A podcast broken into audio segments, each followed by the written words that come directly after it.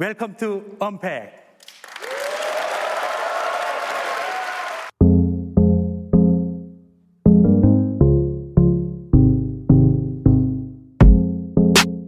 Jo, willkommen bei Unpacked. Da ist es passiert. Es gibt wieder Neues von Samsung und in dieser Metacheles-Ausgabe, ist ja in einer gewissen Art und Weise dann mit einer Spezialausgabe, gehen wir genau darauf ein, nämlich die Flaggschiff-Serie von Samsung. Eigentlich auch vielleicht sogar die Flaggschiff-Serie für ein Betriebssystem, nämlich Android. Denn was Samsung da jedes Jahr vorstellt, ja, gibt so ein bisschen den Ton an.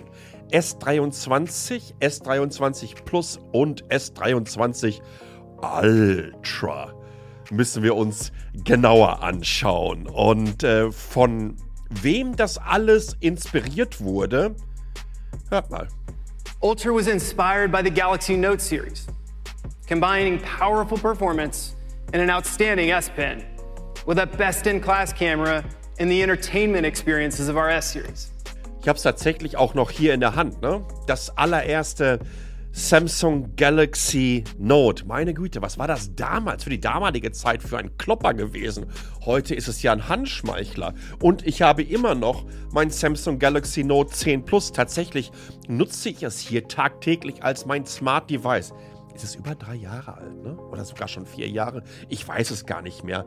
Nach wie vor. Ich mache es an und es zeigt mir direkt, warum Samsung immer noch meilenweit voraus ist, wenn es darum geht, Displays ähm, zu bauen. Und da müssen wir ehrlich gesagt sogar direkt ansetzen, denn ich glaube, dass Displays, sei es bei der Note-Serie, aber auch generell über sämtliche Samsung-Smartphones, äh, wir können natürlich gerne auch über die Foldables reden, aber das hat in dieser Ausgabe ehrlich gesagt nichts zu tun, immer mal wieder gezeigt hat, äh, wer hier die Hosen anhat. Denn wenn ich mir anschaue, wie ein Samsung Dynamic Zweifach AMOLED Display, wie es mittlerweile heißt, äh, ausschaut und welche Farbqualität es liefert, dann muss ich wirklich sagen, dass alles andere, was ich zurzeit selber nutze, äh, also die Pixel Phones im Moment, dagegen einfach nicht anstinken kann. Und das ist auch mit dieser neuesten Variante. Und bitte seht es mir nach, dass ich mich aus Zeitgründen aufs S23 Ultra fokussiere. Denn ich bin nun mal Notfall und ich glaube, das ist auch einfach noch der größte Vorteil gegenüber dem Wettbewerb. Denn es hat sonst niemand ein S-Pen oder ein Pencil oder ein Stylus oder wie auch immer in einem Smartphone. Von daher ist für mich das Ultra unerreicht. Stichwort Display. Also, ich will jetzt nicht unbedingt das Szenario des Gamers und so weiter äh, aufmachen, aber wenn ihr draußen bei praller Sonne unterwegs seid, kommt es auf Display-Helligkeit an. Und mittlerweile haben die das auf 1750 Nits hochgeschraubt. Das ist, manche nennen das auch Candela. Stellt euch das einfach so vor, dass äh, wenn ihr 1750 Kerzen in einem dunklen Raum anmachen würdet. So hell ist es dann. Das heißt, auch bei prallem Sonnenschein äh, könnt ihr euch da zusätzlich nochmal eine zweite Sonnenbrille aufsetzen, wenn ihr auf das Display guckt. Denn das ist unfassbar hell. Übrigens, das wird dann dynamisch geregelt über einen kleinen Sensor, basierend dann darauf, äh, äh wie die Lichtverhältnisse auch entsprechend sind. Ansonsten Bildwiederholungsraten gehen hoch bis 120 Hertz, 6,8 Inch und mit einer 3088 x 1440 Pixel Auflösung. Äh, was ich ebenfalls interessant finde, das haben wir schon beim Pixel 7 äh, Pro entdeckt. Wir bewegen uns so langsam äh, aus der gekrümmten Displayabteilung weg. Und das ist auch gut so. Nicht nur, weil es einfacher ist, damit eine Schutzfolie drum äh, zu schieben, sondern insbesondere jetzt mit dem S-Pen, du kannst es einfacher bedienen, ja, wenn du richtige Kanten an der Seite hast. Es ist immer noch ein kleines bisschen gekrümmt, obwohl das im Vergleich zum S23, S23 Plus das Gehäuse viel, viel eckiger ist und sich in meinen Augen, mal abgesehen von der Rückseite, nicht großartig vom Design des Vorgängers unterscheidet. Aber jetzt kommt ihr mit der geringeren Krümmung einfach mit dem Stylus ähm, eine Ecke besser in die entsprechenden Ecken hinein. Äh, was anderes Spannendes äh, hatten Sie schon beim letzten Mal angekündigt, aber jetzt legen Sie noch mal nach. Meaningful innovation doesn't stop at the best performance.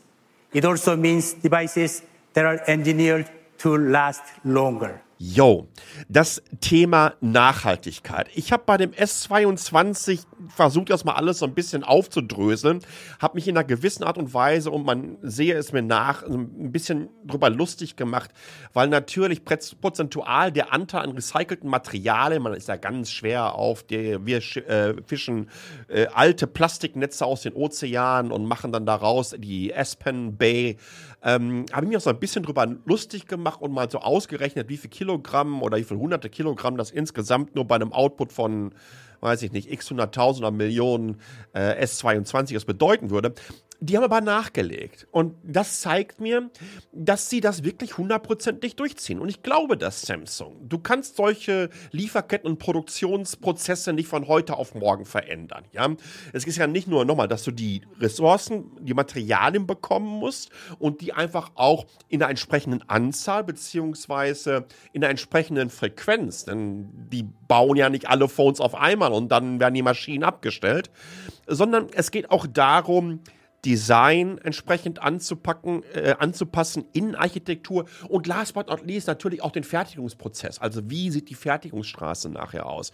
Ähm, mittlerweile haben sie im Vergleich zum Vorgänger äh, die Anzahl der Komponenten, die aus recyceltem Material bestehen, verdoppelt von 6 auf 12. Und das ist schon mal ein Riesenunterschied. Dazu kommen natürlich auch noch Verpackung. Ist aus 100% recyceltem Material.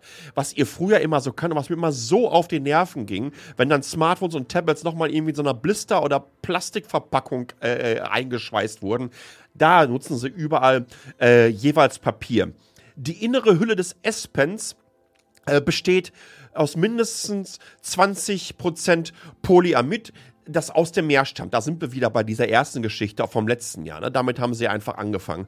Und dann nutzen die das Glas, was auf der Vorderseite, ist dieses Gorilla, äh, Gorilla Glass Victus, auf der Vorder- und Rückseite besteht aus 20% recycelten Glas. Und insgesamt die Folie auf der Glasrückseite enthält mindestens 80% recycelte Materialien und Farbstoffe bestehen zu 10% aus natürlichen Farbstoffen. Das ist alles erstmal ein Anfang, aber das ist für mich kein Greenwashing. Das ist auch keine PR-Nummer. Ich bin fest davon überzeugt, dass Samsung das nicht nur zu 100% so meint, wie sie es tun, sondern sie ziehen es durch, denn sie haben ein Ziel. Samsung's everyday sustainability commitment starts by addressing climate change. This means achieving net zero carbon emissions in all our owned consumer products operations by the end of 2030. 2030 ist gefühlt morgen, liebe Freunde. Und von daher ähm, Hut ab und bitte weiter so. Kleiner Einschub an dieser Stelle. Wenn ihr remote arbeiten wollt und ihr wollt dabei helfen, die Zukunft der Mobilität, die Zukunft des Internet of Things oder vielleicht sogar die Möglichkeiten zu schaffen, dass diese erstellt werden können, nämlich Werkzeuge und Tools, damit andere Entwicklerinnen damit arbeiten können. Die Etemis AG aus Lünen, die sucht nämlich genau euch, nämlich Menschen, die sich für die Zukunft interessieren. Die haben eine ganze Menge Stellen frei. Schaut euch das an. Im Newsletter auf metacheles.de ist es entsprechend verlinkt. Ansonsten geht ihr einfach Itemis AG, gebt einfach in Google ein und sucht nach. Und vielleicht gebt das einfach entsprechend weiter. Kommen wir Natürlich, wenn wir an Phones denken, dann denken wir entsprechend an Kameras. Und da hat sich eine ganze Menge getan. Denn nun habt ihr auf der Rückseite eine 200 Megapixel Kamera. Und jeder denkt sich nur, wow, was kann ich denn damit alles Abgefahrenes machen? Man kann eine ganze Menge damit machen. With this model's processor, you can now film in 8K at 30 frames per second with a wider angle for a more cinematic feel. We've also enhanced the camera to absorb 2.5 times more light than before, giving you brighter footage. Wenn etwas erstmal mehr Licht einfangen kann, ist das von vornherein natürlich besser für die Bildqualität. Äh, ob das jetzt so ein 8K-Video ist oder ob es jetzt darum geht, dass ich mit diesen 200 Megapixel Kamera Huckel kann ich ja nicht mehr sagen, weil den Huckel haben sie ja designtechnisch äh, komplett weggeschliffen. Aber da reden wir gleich ganz kurz im Design noch drüber. Der Buckel hinten drauf ist weg, aber eine 200-Megapixel-Kamera kann eine ganze Menge äh, Dinge machen. Insbesondere, wenn du dann anfängst, so Superpixel zu erstellen. Ja, also die legen 16 Pixel zusammen. Ihr macht mit der 200-Megapixel-Kamera ein Foto. 16 Pixel werden zusammengelegt, insbesondere bei diffusem Licht. Das heißt, das dieser Superpixel, der dann daraus entsteht, hat mehr Licht und nimmt mehr auf und eure Bilder sehen entsprechend besser aus. Und wenn ihr 16 Pixel zusammenlegt, dann kommen aus den 200 Megapixel, werden dann 12 Megapixel. Bei Standardbelichtungsverhältnissen legt man 4 Pixel zusammen und dann werden dann 50 Megapixel heraus. Äh, übrigens, vorne habt ihr hatten sie, glaube ich, beim letzten Mal sogar irgendwie eine 40-Megapixel-Kamera oder so gehabt. Ne? Jetzt sind es nur noch 12. Das heißt aber nichts. Und dieser Sensor wurde auch entsprechend weiterentwickelt. Und ihr könnt jetzt äh, mit Super HDR und mit 60 Frames anstatt damals 30 Frames, also damals S22, entsprechend aufnehmen. Was sich ebenfalls verändert hat, optischer Bildstabilisator ist weiterentwickelt worden. Das heißt, für die Leute mit zittrigen Händchen, ähm, der kann jetzt bis zu 3 Grad Verwackelung ausgleichen. Vorher waren das 1,5. Auch da wiederum eine Verbesserung.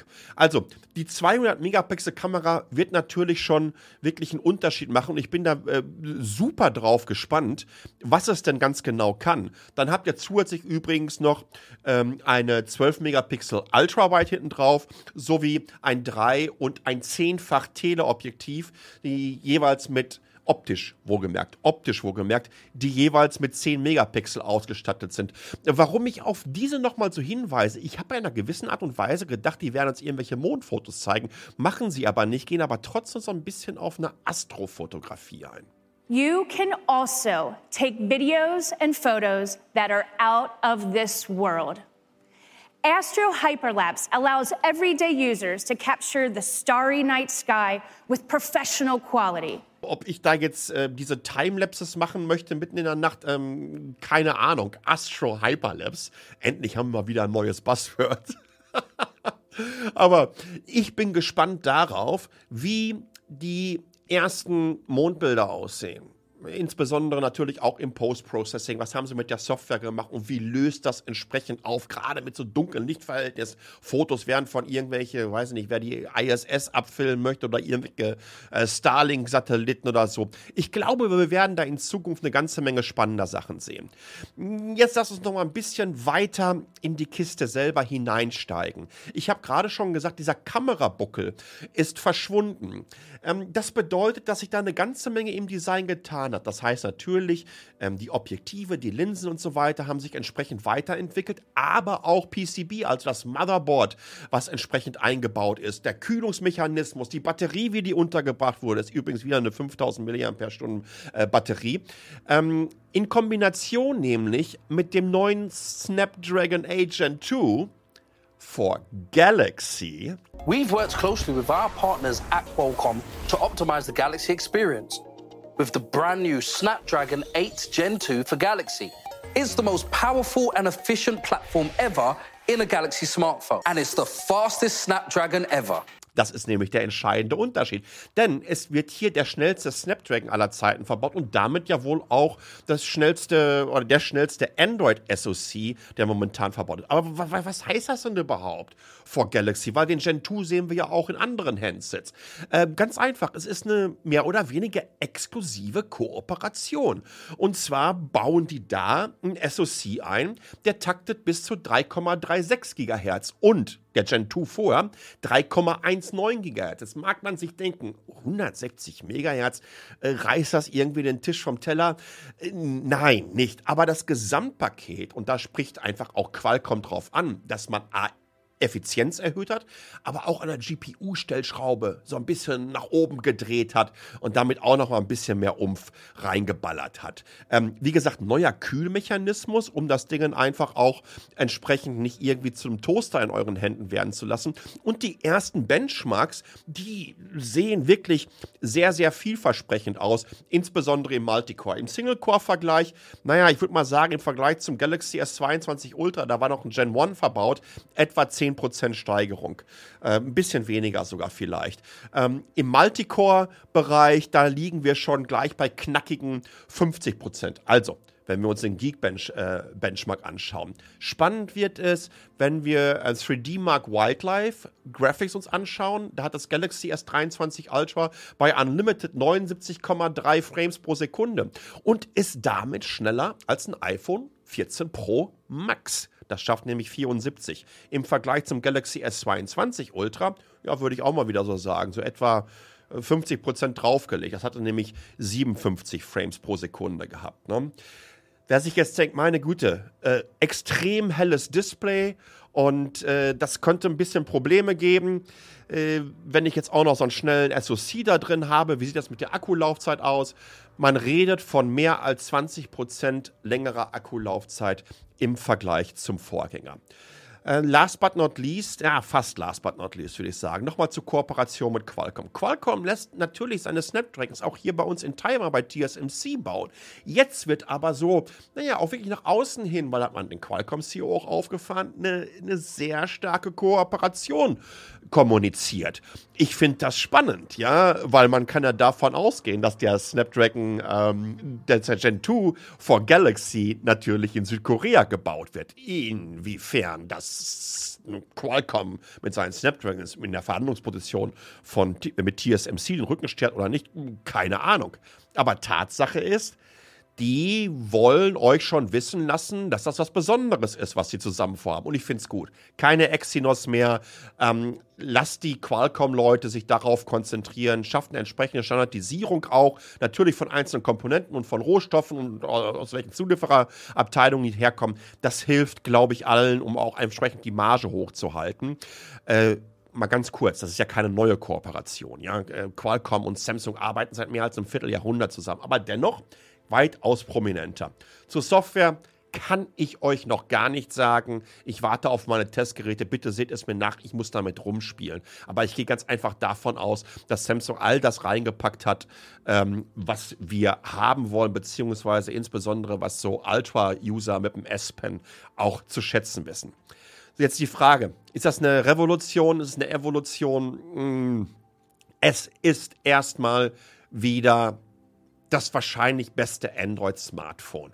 Und das meine ich vor allen Dingen hardware-technisch. Das meine ich aber auch, weil Samsung hat mit dem Galaxy Note ganz klar einen Markt definiert und den hat kein anderer. Also, wenn ihr die beste Android-Hardware heute haben möchtet, mit dem besten Display, mit dem schnellsten SoC, ihr wollt dazu noch ein S-Pen haben, ihr wollt die Upgradability. Und das ist übrigens auch etwas ganz, ganz Wichtiges in Bezug auf Nachhaltigkeit. Nämlich, wie lang sind die Lebenszyklen? Nehmt vier Jahre lang Android OS Updates, fünf Jahre lang Sicherheitsupdates, wenn ihr das haben wollt. Und wenn ihr last but not least das Security Suite dabei haben wollt, das ist insbesondere für Unternehmenskunden mit dem Samsung äh, Knox so wichtig. Ne? Also um was mal zu erzählen, wenn, wenn große Unternehmen äh, für alle ihre Mitarbeiterinnen und Mitarbeiter entsprechende Smartphones kaufen, sagen wir mal ein Apple, dann hat die IT äh, Zugriff auf so ein Backend und dann können die in einem Schwung an alle 30, 40, 50, 200.000 Mitarbeiterinnen und Mitarbeiter